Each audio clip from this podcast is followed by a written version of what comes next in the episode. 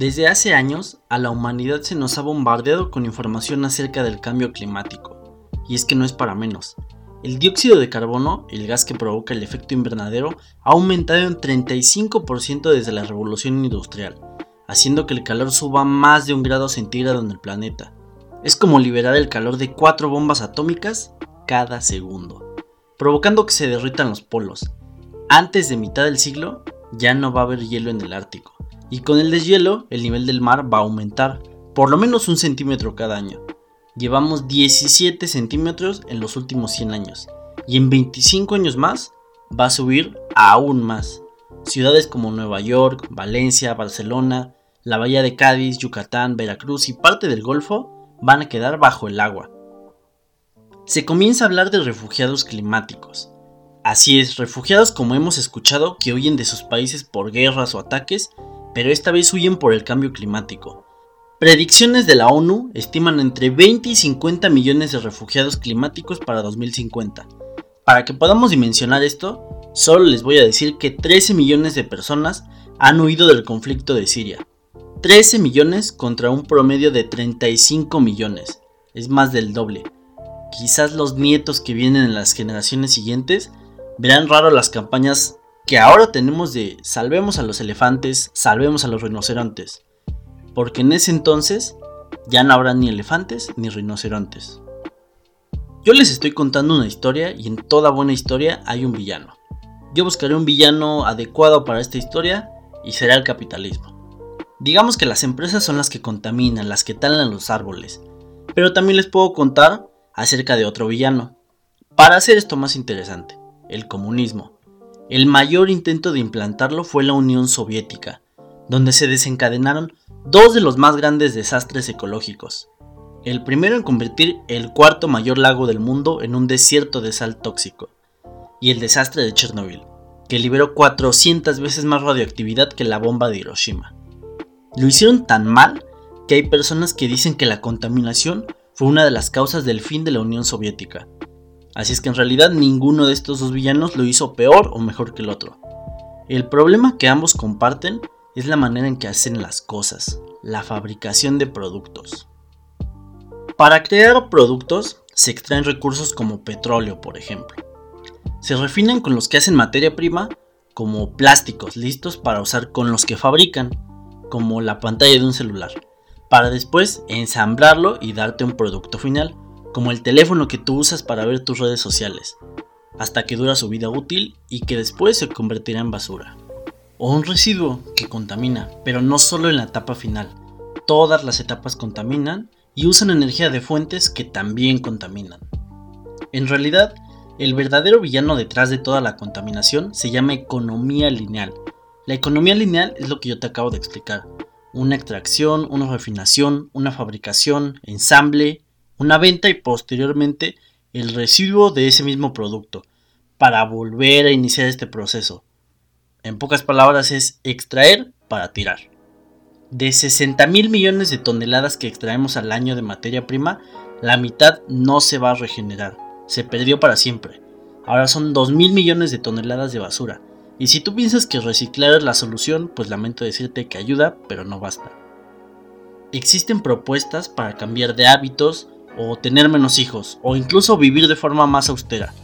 Esto se puede resumir en un concepto llamado decrecer pero a la humanidad no le gusta ese concepto. Para que lo entendamos les pondré en perspectiva. En 2007 había 70 millones de celulares, pero para 2015 había 7 mil millones de celulares. Esto no decreció, al contrario. En Estados Unidos existen 800 automóviles por cada mil personas. Esto quiere decir que es casi un automóvil por persona. En China casi la mitad de su población tiene un auto y quizás la mitad se escucha menor, pero toma en cuenta que la población de China es el triple de grande que la de Estados Unidos, así que es un número mucho mayor de autos. Para sostener un modelo donde se producen 400 millones de vehículos, se ha producido mucho, pero mucho CO2. Después de esta tan pesimista exposición de datos, por fin les voy a hablar acerca de la solución. Y aquí va. A las empresas les cuesta dinero extraer materiales, y cuanto más extraen, más les cuesta. Cuanto más fabrican, más gastan. y cuanto más ensamblan, más se gasta. ¿Cómo recuperan ese dinero? Pues de ti, de ti que compras sus productos, los más nuevos o los más útiles. Pero ¿qué pasaría si en vez de comprar un nuevo celular cuando se te rompe la pantalla, se pudiera reparar fácilmente y además muy barato?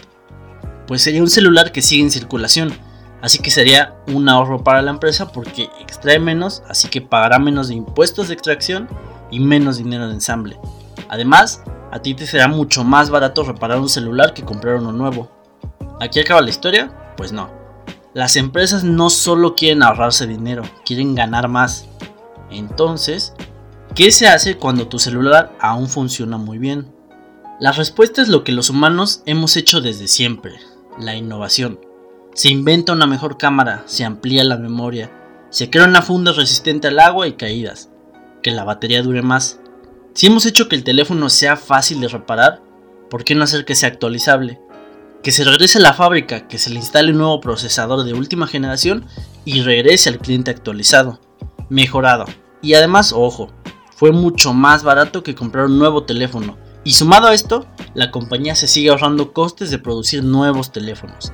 Sería mucho más fácil para los consumidores, o sea nosotros, tener siempre el celular más actualizado e innovado, ya que resulta más costeable y no solo estamos ahorrando dinero, también CO2. Nos ahorramos toda esa contaminación que terminará con la vida. Todo esto tiene una razón de ser, y es que la forma en que producimos está diseñada para otro fin.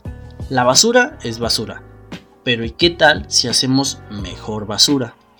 Cuando ya no podamos reparar o actualizar un celular, sus piezas estarán pensadas y diseñadas para recuperarse y volver a transformarse en materiales con los que crearemos nuevas piezas. Esto, una vez más, es la economía circular. Por ejemplo, la Unión Europea es uno de los apostadores más sólidos a esta iniciativa. Están destinando millones de euros porque estudios apuntan a que podremos reducir los residuos en zonas urbanas hasta un 65% para 2030. El secreto de la economía circular es que busca eliminar la palabra residuo, sea cual sea, como por ejemplo usar el residuo de las fábricas, es decir, el dióxido de carbono que emiten, para calentar una ciudad cercana, o que no sea tan habitable en zonas de menor temperatura. Se podría usar los chips de celulares desechados para lavadoras inteligentes, dado que la capacidad del chip puede hacer eso y aún más. Los autos viejos se pueden llevar con el fabricante para que te los compre, porque sus piezas fueron pensadas para ser reutilizadas una y otra vez. Los pantalones de mezclilla que compras en el centro comercial serán hechos a partir de otros pantalones viejos. Se ahorrarán el gasto de cultivar e hilar nuevo algodón. Pero no todo es tan sencillo. ¿Qué pasa con las personas que no se comprometen y simplemente les da pereza regresar el celular para que sus partes sean reutilizadas? Así que para que las compañías bajen sus precios, deberían estar seguras de que sus materiales van a volver. Y una manera de hacer eso es que los celulares fueran de su propiedad, así que solo te lo alquilarían. La pregunta es, ¿estamos dispuestos a tener un celular de última generación pero sin poseerlo? ¿Por qué no? Las personas no nos compramos un avión, compramos un boleto de avión.